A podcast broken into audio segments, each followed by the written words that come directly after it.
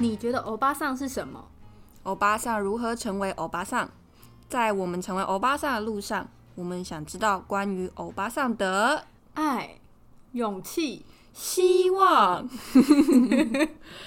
大家好，我是八号，我是唐蜜，欢迎收听《欧欧欧巴桑开天辟地》的第一集。刚刚好像稍微有点做作哦。对啊，那大家想说，哎、这两个人真的有够做作，是不是要立刻关掉，然后走人了？拜托不要走。我们先解释一下爱、勇气、希望，应该各位在座的各位各位有听过吧？小红帽恰恰，对，这个这其实是我们年代的卡通了，蛮知名的卡通。然后这个爱、勇气、希望也是它最知名的口号。变身的口号，也算是我们两个变身的一个进入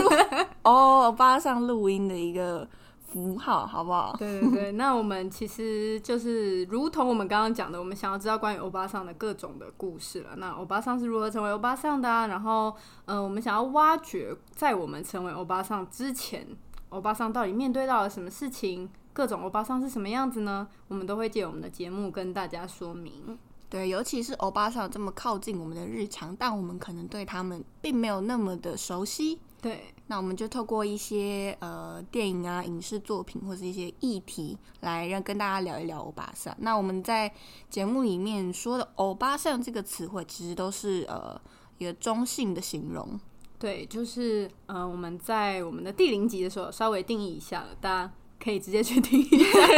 怕这样子一刚开始就变得太认真了。总之呢，就是非常中性的，因为我们觉得我们两个终有一天，因为我们两个现在是呃二十几岁，接近三十岁的女子，我们觉得我们终有一天会成为欧巴桑。那在这之前，我们就是可以探索一下。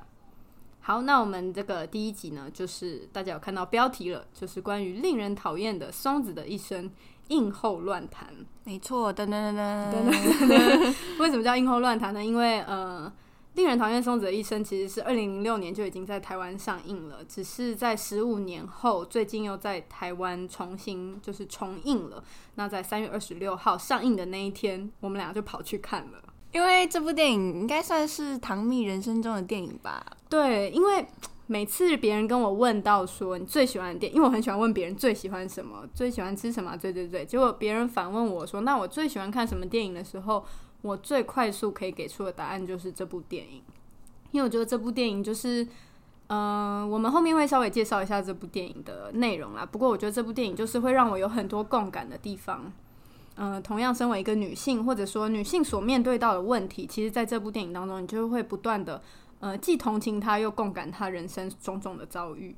对，那在这集里面，我们会呃，可能有些听友有看过，或者是没看过，那我们也会有一些防雷警告啦，不用担心。对对对，那我们现在防雷警告要开始了吗？嗯，就先跟听友说一下，我们除了会稍微讲一下《松子》这部电影它的内容可能是什么，那我们会从电影里面去讨论一些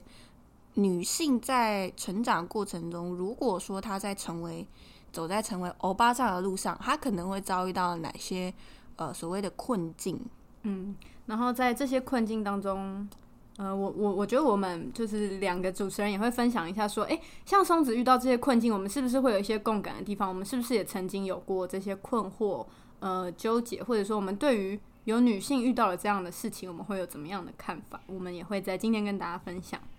好。哎、我好像听到一些猫叫声，不知道有没有听到、我也有听到，好激烈的猫叫声。好，那我们现在先防雷，防雷一下。虽然它已经重映十五年，可能很多人都知道剧情了，但如果你是还没有看过，然后即将想要去看的话，我们以下就是会进行大概三到五分钟的简介。如果你真的很害怕被剧透的话，你可以直接跳过，然后等你看完电影之后再来听我们这整集。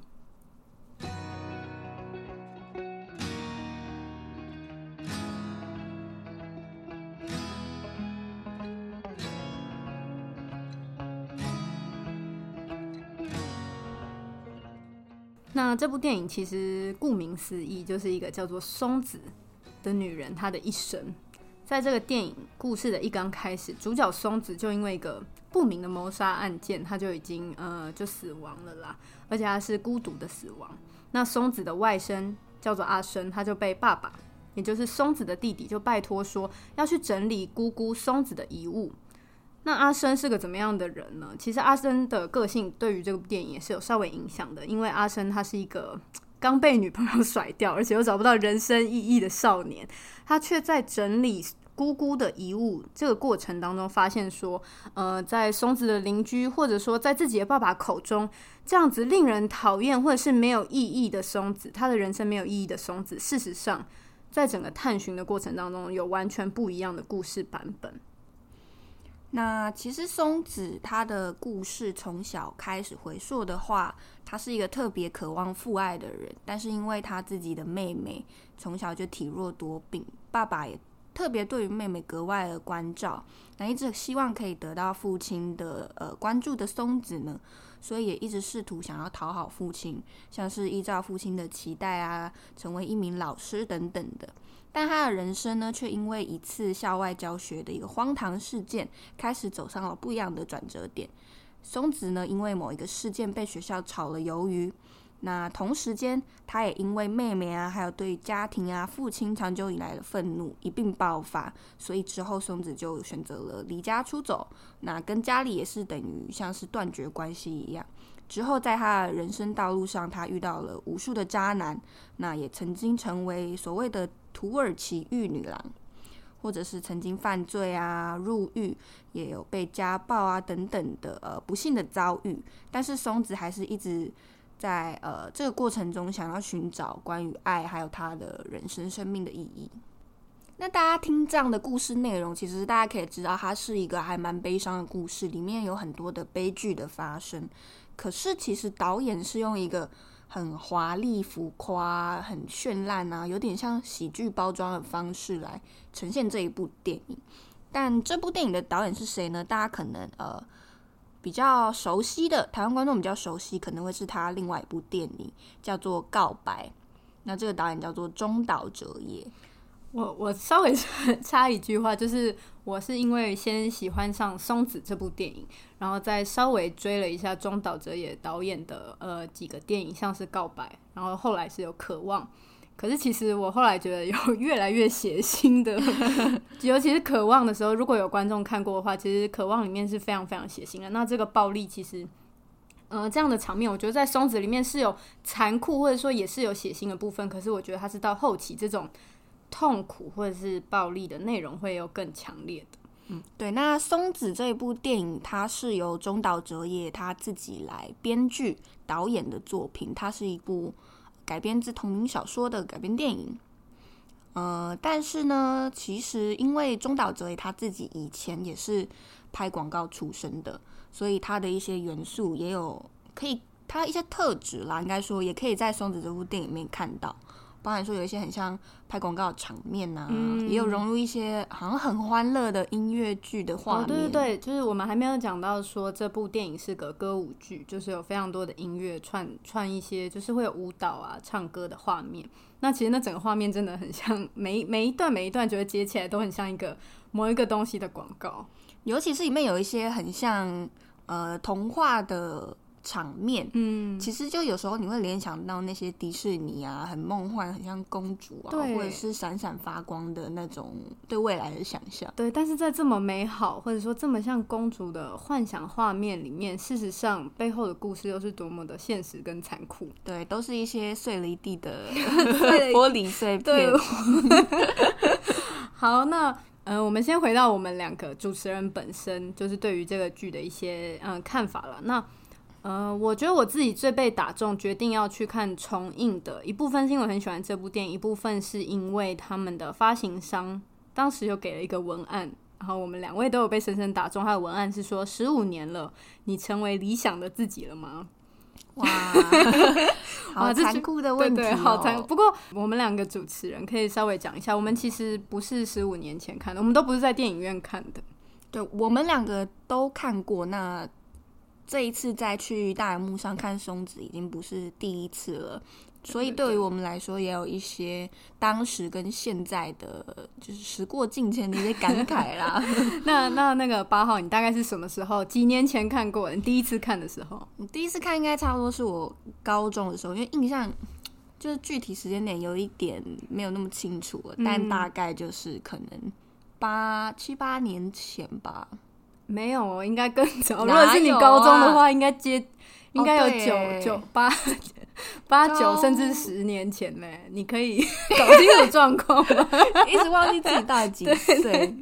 好了，就是，可能八年前好不好？八九好啦可以，就是差不多不是十五年前，不过也是一个距今你有你应该人生有遭遇到不同的人生经历，然后会有不一样的感受。我们可以等下再聊一下我们自己的这个十五年前后的感受了。对对，那我自己是在大学的时候，也是真才是真的七年前。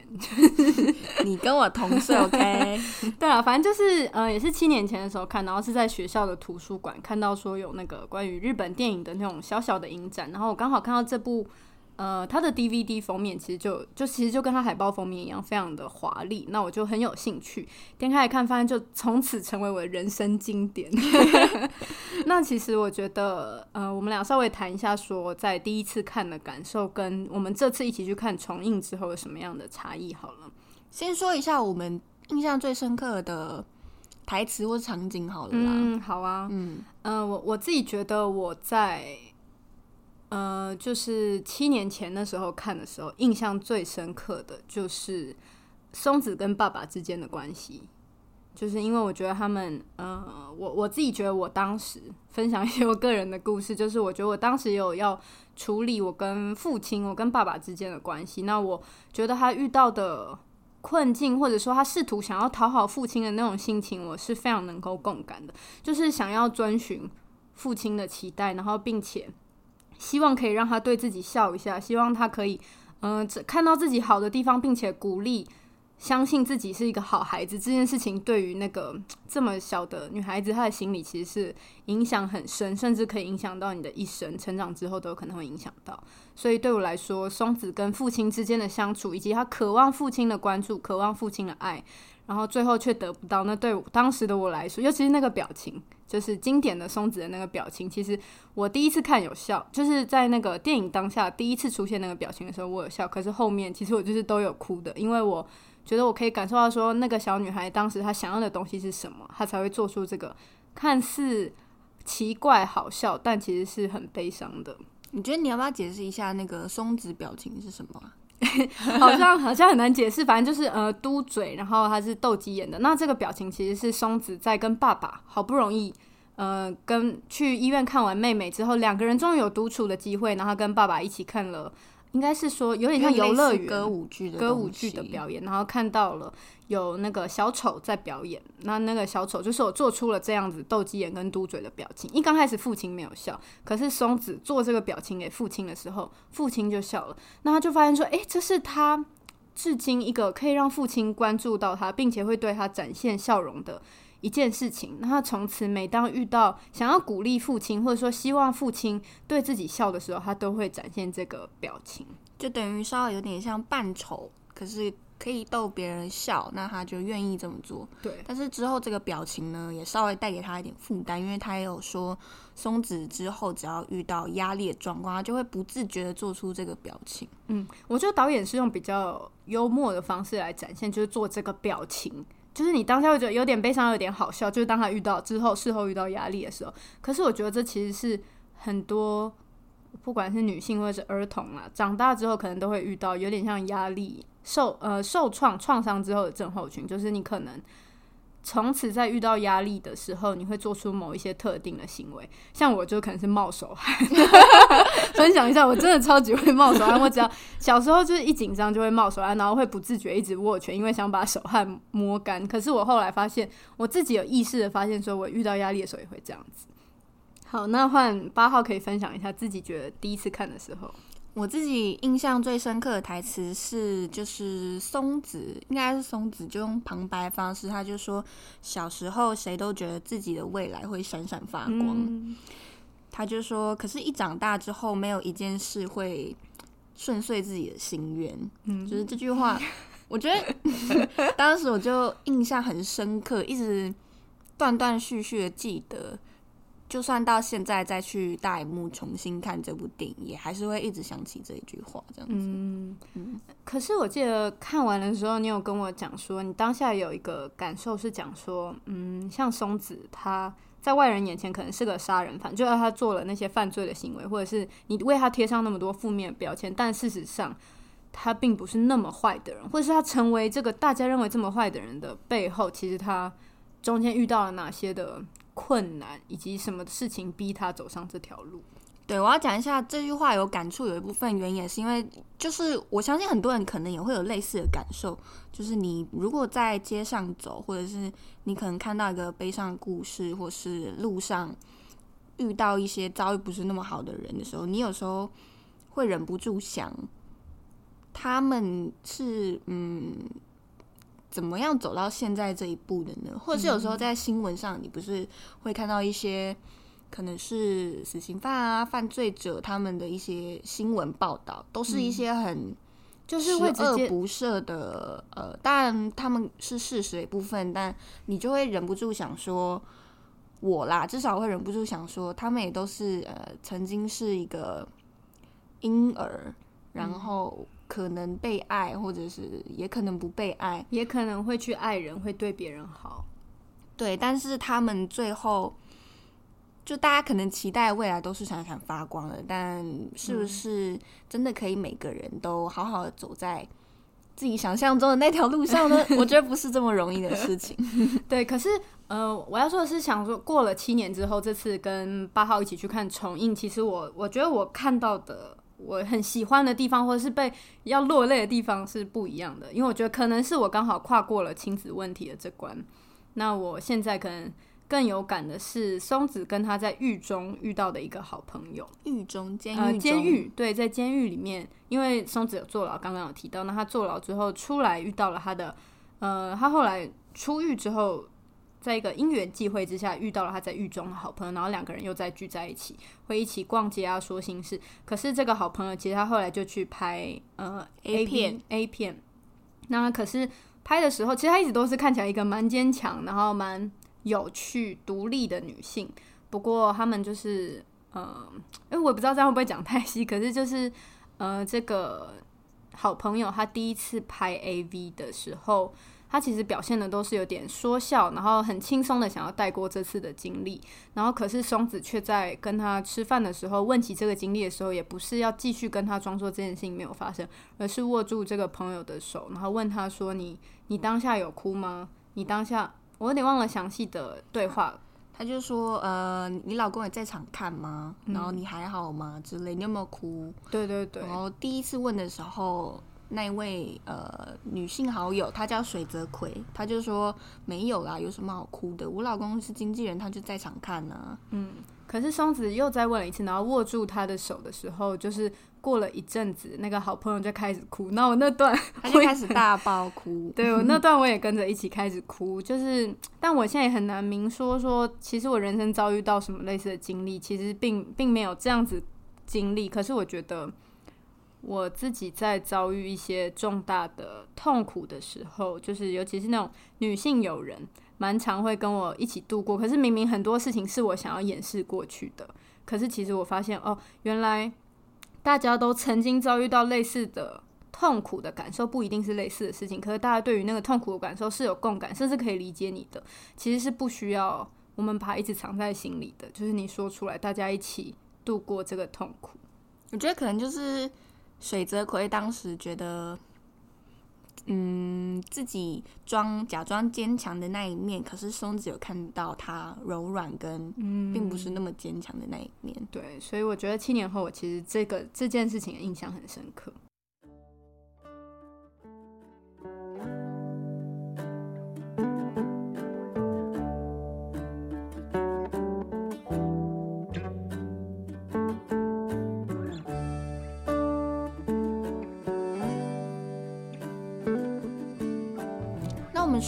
的主题，松子他在成为所谓欧巴桑的这个路上，他其实遭遇到刚刚有提到一点的一个是亲子关系嘛，嗯，那包含说他对于父亲希望渴望得到关爱，可是却不可得的这一个缺失，嗯，其实，在很多的不管说影评啊，或者是一些分析啊，或甚甚至是学术的研究上，我相信应该有一派会把它分析为弗洛伊德的所谓恋父情节啊，那父爱缺失也导致他后来在遇到无数渣男的时候，就是一直好像不断的轮回类似的命运。这个过程其实有一点像是他希望在别的男性身上找到他从他父亲那边得不到的，嗯，所谓男性给他的爱吧。嗯，对。我，但我一定要说，那一路的渣男真的都太渣了，渣到爆炸。就是呃，发行商其实还有整理出来说那个渣男名单，大家有兴趣可以去看一下。可是一路上真的遇到各种啊，那其中包含说会呃职场性骚扰、职场性骚扰的上司，或者说呃家暴。对，会对他家暴，会暴力相向，就是虽然好像一副很爱他，可是爱他的同时却伤害他。然后或者说，呃，不懂得如何去爱，那他爱人的方式就可能是借由让这个女生她的人生没有选择，来获得这个松子的爱。这样好像有点抽象哎，就是呃，一开始松子她以前在当老师，导致她。失去这份工作的时候，是因为呃有一个男孩叫龙，嗯，那因为龙偷了钱，可是他不承认，最后因为种种的鬼使神差 法，结果松子就是被认为是偷钱这件事的算是罪魁祸首，所以他就离职了，那也开启了他不一样的人生道路。那他之后又遇到龙了之后，呃，也是在寂寞之下，后来也跟龙开始交往。那殊不知龙也是一个暴力男，然后同时对，即使表现的说这么爱他，然后就是没有他不行，有多么多么的，就是疯狂的爱着他，但最后还是却伤害了他，甚至做出需要让他牺牲自己的事情。对，包含让双子去做一些性交易啊，或者是呃比较危道的毒品交易等等的。对，然后同时当然也有一些那种呃有妇有妇之夫，只是喜欢他的身体。或者说，呃，那种要骗他钱的男性，就是这种种，这个这些渣男真的就是典型，大家 很常听到，不管是电视剧或者是周遭，可能都有朋友遇到类似的渣男类型。那这部电影就是为大家汇整了渣男总集。他讲到说，他遇到这些渣男，其实松子，即便遇到这些渣男，松子还是试图的不断的呃付出他的爱，然后不断的讨好他们，就是从来有点。不求回报，然后呃，借由这些爱，他渴望能够得到他缺乏的这些关注跟爱，但事实上，他最后总是在被伤害或者是失望之中度过。其实这部分也可以从呃一些台词上的设计看出来，像是有一些听友或观众有注意到的话。松子他其实有几句台词非常频繁的，呃，没过多久一个轮回就会出现，像是他会一直说某个悲剧发生后，他会说为什么？那接下来他可能会说，呃，这一刻我的人生结束了。嗯，但虽然说听到这样子的字句会想说，哎，那他人生真的结束了吗？但事实上并没有。松子在每次受到伤害或者是失望过后，他的这个结束。在下一个片段，其实有接到一个非常热恋，或者说又再次满满的付出爱的状态之下，又非常的努力去讨好跟付出，就是一直不断的轮回下去。我相信这一种呃每次都毫无保留的给予的状态，这样子的松子，其实不管在呃电影里面的角色，或是很多人直观看下来，都会觉得她是一个很接近呃我们大家可能会说是圣母。或在电影里面，对于阿生啊，对于龙来说，他其实是一个接近像女神一样形象的人。我自己觉得这种圣母的形象，就是虽然是这个作品当中有的，不过其实，在呃台湾、日本、亚洲社会，甚至是全世界很多的呃这种比较父权为主，或者说女性会有一个必须要去遵循的形象之下，最常出现的性格。其实这是嗯，我们生活当中都很常遇到的啦。对，在这样的社会文化下成长的很多女性，其实被教育或者是潜意识当中，无形中她会觉得自己需要呃成为一个包容的角色，需要给予爱啊，甚至是这个角色，尤其是在女性成为母亲之后，可能会更加的明显，因为她要有一种牺牲跟奉献的呃。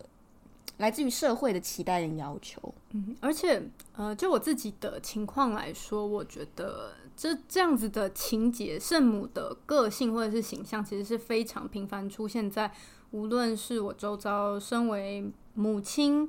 或者说那种奶奶，就是中老年的女性，也就是我们定义的欧巴桑，其实是很常出现的。无论说是遭受到肢体上的家庭暴力，或者是言语上的家庭暴力，甚至是说呃丈夫出轨等等的事情，但是他们最终都还是可以原谅，甚至可以跟他不断长久相相处下去。我其实一直觉得这是我我自己从我一个现代的。比较年轻的女性，而且我也未婚的情况下，我就会觉得有非常多无法理解，怎么有办法原谅这样子的情况发生，并且跟他继续再相处这么多年下去。但当然，我们现在在讲的时候，可能会觉得比较理所当然，或是觉得好像很生气，为什么会呃选择让自己成为这样子一个角色或是个性？但在很多现实的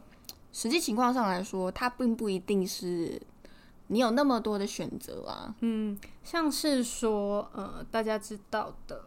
就现在来说，她如果是中年或者是老年的女性，她们大多数在结婚之后，可能都会，呃，社会期待之下，或者她们自己，呃，也算是认同的道路之下，她们就，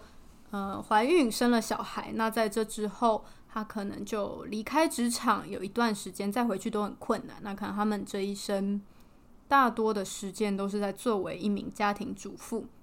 那这样其实他所拥有的经济状况就会是，应该是说几几乎没有呃拥有资金或者说自己存钱的能力，那他根本就没有有办法离开这样子的男性。因为他没有办法，他如果要离婚或者说离开他的话，那他要怎么养活小孩，或者说怎么养活自己，那都是非常大的困难。那不是说，呃，你你如果很那种道德制高点，你来去评论说，那你为什么不离开？你遭遇到这么坏的待遇，你为什么不离开这样子的人？但事实上，他们遇到的困境是非常多的。对，唐蜜说的这样的情况，这样的困境，其实出现在很多的。呃，女性身上嘛，嗯，但其实呃，有一个有意思的地方，是因为松子这部电影里面，我们刚刚提到一个另外一个角色水泽葵，嗯，其实里面有一个蛮有意思的翻转，是刚好说她是一个拍呃 MV 的女优出道嘛，A V A V 女优出道，那在后期的时候，她也自己变成了一个呃 A V 公司的社长，嗯，所以不管是在呃她的。即至少经济地位来说啦，有很大幅度的提升。那这个角色他原本就是对于比较像是对于父权社会有一种叛逆啊，不符合期待。像是他里面拍那种呃 MV 作品，其实他也并不会演，他也不觉得说跟别人讨论这个好像有什么不可以是禁忌，或是觉得自己很。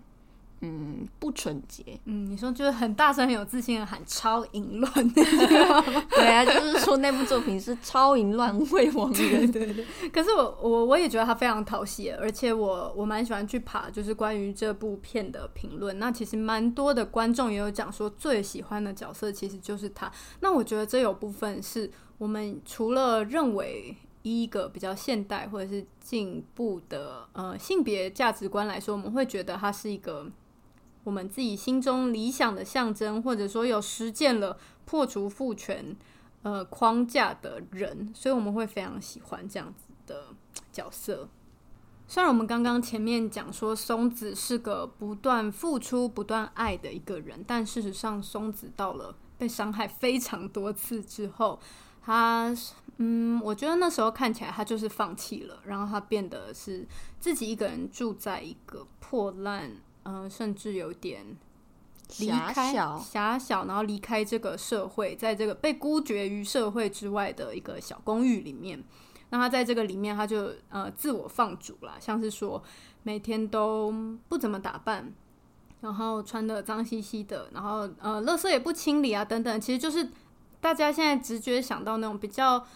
社会边缘人的标签，其实，在。松子的这个后来都出现在他身上。对，当时松子其实已经是比较接近中年的年纪。嗯，那这样子的角色其实有一个名词，就是简居族。嗯，他就是不上班，也不工作，不与社会或是家人亲友有一些社交的往来啊，就是断开与社会的连接就对了啦。那其实松子这个当下就是不敢再去爱人，也不想要再接触，就是他认为。嗯，再继续这样子下去，他只会不断的受到伤害，有点自我放弃。就是每一次打开心房，勇敢的飞蛾扑火之后，每次都粉身碎骨。那这一次就试着不要再把心打开试试看。对，然后虽然在这之中，他有看电视看到一个偶像，然后狂热的迷上他了，然后也写了一个就是自己的人生的呃关于自己人生的一封信，虽然说是信，但其实写了像是小说一般厚度的信，然后想要寄给那个偶像，希望得到他的回信，但最后还是没有得到结果。不过当然，这跟前面遇到那个渣男那样呃那些渣男的呃关系是不太一样。不过这也算是他当时的一个打击之一。那到了后来，松子其实会想说，诶，那他就自我放弃了吗？不过松子完全没有，他就是在最后他要死掉之前，他其实又在重燃了希望，也就是他手上握有他那个好朋友，因为他有一次因缘际会，刚好遇到了我们刚刚说的那个在监狱中认识的水泽葵。嗯，然后那个水泽葵就水泽葵就把自己的名片给了他，说如果你有需要，你想联络的话，可以联络我。然后松子原本有点自我放弃，也不想再联络他，可是他在想起了自己妹妹以及种种一些过往的经历之后，他又要再重燃起希望，像过往一样，就是重燃起他的呃生命。他希望再付出，并且得到了，就是再继续努力下去，但最后很可惜的没有能得到他想要的东西。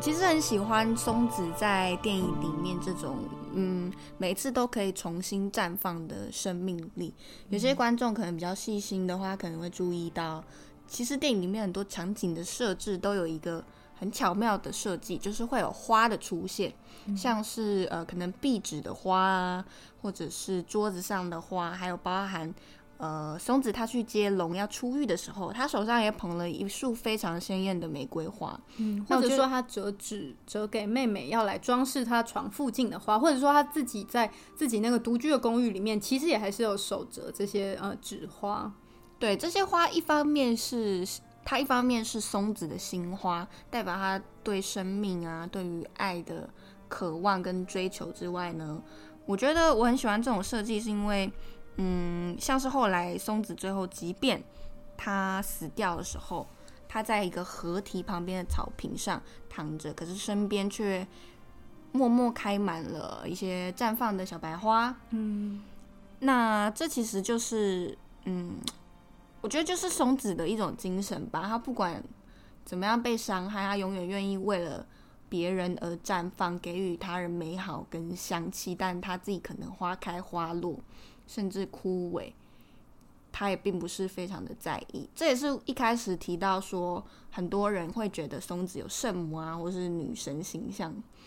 会有这样子的连接。嗯那松子其实死的那个当下，就我们我觉得这边就不用讲太细他的死的原因。那其实他那个死的时候，嗯、有一些网络上大家的说法是说算是孤独死了。那这个孤独死其实先先讲一下，其实孤独死算是日本，尤其是高龄化的社会，除了日本以外，就是高龄化的社会其实都会面临到的问题。那就是说像。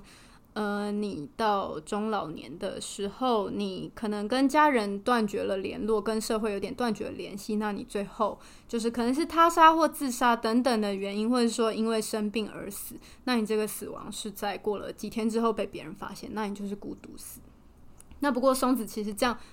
在电影里面呈现应该不算是孤独死，不过松子这样子的呃死亡其实还是令人非常的悲伤，就是他最后还是一种孤单的死亡啊，就是他在没有任何爱人的陪伴之下。尤其是大家会觉得，诶，他好像才刚刚又燃起了那种生命的火花，对对对，好像又要振作起来，重新投入一段可以让自己呃再次绽放的事业吧。嗯，我那时候也哭的超伤心，就想说为什么不给他那个机会，结果他还是就是死掉了。对，呃，这其实可以回到，嗯，很多人在讲这部电影的时候，包含电影一开头，呃，他第一个提出来的叩问就是说，人的生命的意义到底是什么？像松子这样子，大家觉得可能令人讨厌的人，他的生命，他的意义是可以被量化或比较的吗？嗯，那他就这样子，呃，可能孤独，或者说好像看似好像没有对社会有什么付出，那他的死亡是有意义的吗？他具有他的人生意义吗？然后这也是他的外甥阿生在整个我们刚刚最一刚开始讲说，他在整个追寻了解松子的一生这个过程当中，他有找寻到自己，呃，松子有给予他一个人生的意义。对，像是阿生在跟他女朋友已经分手女朋友一次通电话的时候，印象很深刻。他女朋友有呃跟阿生说，他觉得人的价值不是在于从别人那边得到什么，而是可以给别人什么，或者说是呃为了这个世界，人可以做什么呢？他这样子的呃，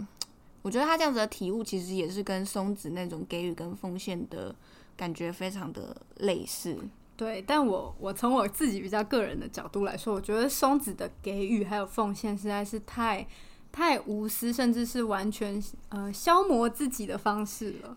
对，几乎我觉得有点像伤害自己，无限制、无上限的给予那种付出。其实我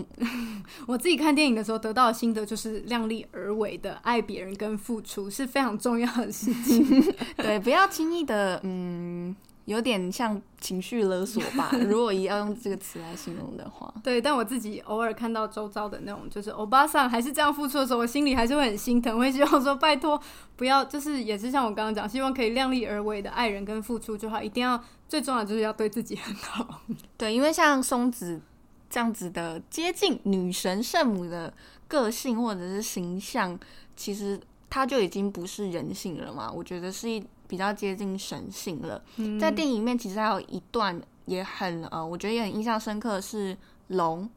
他因为呃当黑道犯罪啊，然后最后被捕抓入狱，他在狱中非常痛苦的流着泪跪下来问神父或牧师，他问他说，到底什么是上帝之爱？他很渴望得到这个解答，或者说是救赎。那牧师或是呃不确定是牧师或者神父，他就回答他说。上帝之爱其实是一种，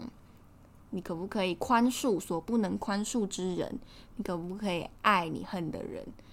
那对于龙来说，他也很直接的回应：松子其实就是他上帝，是他的神，因为龙就是造成他当时呃害他被学校炒鱿鱼啊，人生从此有一个非常大的对，几乎之后都是一些悲惨命运。其实是龙是很关键的一个角色。但最后，松子还是选择原谅他，甚至爱他，然后为他付出。对，所以对他来说，他是一个神的角色，我觉得是很嗯，很可以理解他为什么这样看待松子的。嗯，我我这边就想要跟听友们互动一下，就是大家周遭，虽然说我们刚刚讲到说松子这样的角色是不是很少见呢？但其实像大家周遭，会不会也有？呃，就是欧巴桑中老年的女性，其实也是有这样子的性格，或者说你也有真的觉得她也太圣母了吧？怎么可以有这样子的人存在？然后你想希望她可以，呃，你也可以私信我们跟我们分享啦。对对，但我想说，其实有时候你这种自己认为无限制的给予，有时候这种爱其实是有点负担的。我想到龙也有，就是龙其实在受到这种爱的时候，也是有感受到负担的，因为。你给我的爱太满了，而我不懂得如何去爱，或者说我不懂得如何去回馈，对，如何回馈你？那你这样的爱其实让我感到有压力跟痛苦，甚至想逃避。除了刚刚唐蜜问这个问题之外，我自己也很好奇，大家可能之前也看过令人讨厌的松子的一生这部电影。那你们在第一次看的时候，跟如果这一次又去代幕。重新观看的话，你们有没有一些自己觉得人生的转变，或者是感想？我自己很好奇啦。我觉得我的确有人生的转变，不过松子给予我人生很大的支撑。我觉得我周遭蛮多跟我是同一个呃算世代啊，就是也是差不多二十几岁的女生，也都非常非常喜欢松子这个作品，大家也很喜欢她。就是当然除了电影的艺术性以外。他的角色，或者说他这样子爱人，其实是大家也还是非常喜欢。就是多多少少，我觉得我们可能都可以在松子身上看到某一部分不是那么完整，或者是呃勇敢的那一部分的自己吧。嗯，对。嗯，听起来好肉麻、哦，好烦哦。可是我觉得《松子》这部电影真的有肉麻，但我觉得非常触动人心的地方。嗯，对，那我最后我想要分享一首我最近刚好听到的歌，就是在看完松松子重映之后，我觉得这首歌非常，它的歌词那种非常非常像在讲松子，嗯。因为这首歌歌名叫《丰盈与匮乏的孩子》，我觉得松子就是这样子的一个人，他既丰盈，他也匮乏，他可以给别人在哪？他可以给别人多的爱，可是其实他一直没有收到他自己期待或想象中的爱，不管是父爱啊，或者是来自伴侣的爱，这样。那孩子是因为我觉得他一直始终有一种，嗯，像刚刚不说的，不管是神性也好，或者是接近纯粹的那种执着，嗯，他就是有一点像小孩子吧，像是相信童话啊，相就是单纯纯真的相信他的付出，然后追逐着爱，追逐着很单纯的目标。对，然后呃，里面歌词就有说到，比方说，呃，注定要在一座爱的阶梯上前进啊，或者是说，其实我多么想要能再爱一次，我就觉得非常像松子的自己的自白。嗯，耍一下文青。这样算吗？但我觉得这首歌是可爱的歌啦。不过我我觉得虽然松子的结尾是就是松子的过世，不过我觉得就是还是鼓励周遭的大家，好像跟我爸上没什么关系，但我觉得我真的很常遇到我周遭很多呃女生朋友，尤其是女生，我们可能会交流一些那种啊、感情受挫，或者说她到底该怎么继续下去，例如说再重新建立起一个亲密关系。不过我觉得就是松子的勇气或者是呃努力，其实是可以。大家可以很正向去参考的，大家不要担心，总会遇到，总会遇到很好人。那如果没遇到也没有关系，我们会不会太歌颂松子啊？没有啊，如果没有遇到也没关系，就是对自己很好，像那个社长一样，真的很棒。选择葵，对水泽对对，大家只要就是展现出自己最喜欢的样子啊，如果不喜欢自己，就接受自己就好了。慢慢来。对对对，慢慢来比较快。好，那我们今天的松子乱谈大概就到这边。那我们后续还是会分享一些跟可能是影视，不管是戏剧啊、电影，或者说我们可能从各种的文化角度来跟大家分析关于欧巴上的事情。或者是你有一些关于欧巴桑的故事，不管是你的妈妈、你的阿姨、姑姑，或者是任何你认识的女性，她们对于这个议题有一些自己的故事或是想法想要分享的话，也欢迎你们跟我们说。嗯好，那感谢大家的收听，我是唐蜜，我是八号，我们下次再见吗？下次大家一定要再来哦，拜拜，拜拜。